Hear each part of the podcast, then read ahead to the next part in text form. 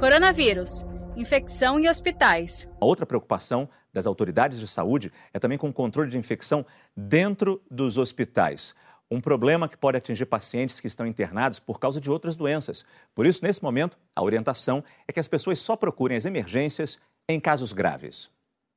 Estamos diante de uma situação, volto a dizer, epidêmica. Então, é natural que alguém que vá fazer um procedimento, quem faz procedimento de tratamento, por exemplo, de câncer, ele não passa por emergências, ele vai direto para o seu serviço.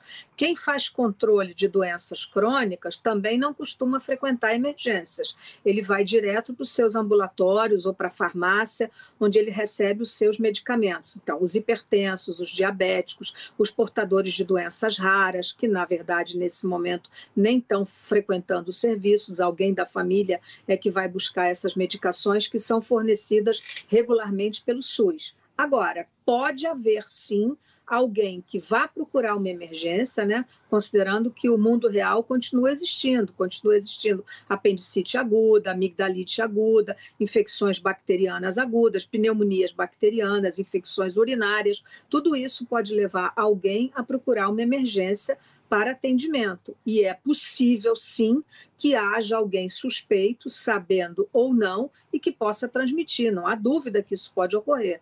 Né? Diante de uma situação epidêmica, isso tem zero surpresa. Doutora Margarete Dalcomo, da Fiocruz. A gente sempre reforça aqui que ninguém deve abandonar tratamento médico, nem evitar o hospital e ficar passando mal em casa. A orientação é para não ir para o hospital por qualquer problema e acabar se expondo ao risco de contaminação pelo novo coronavírus. Saiba mais em g1.com.br barra coronavírus.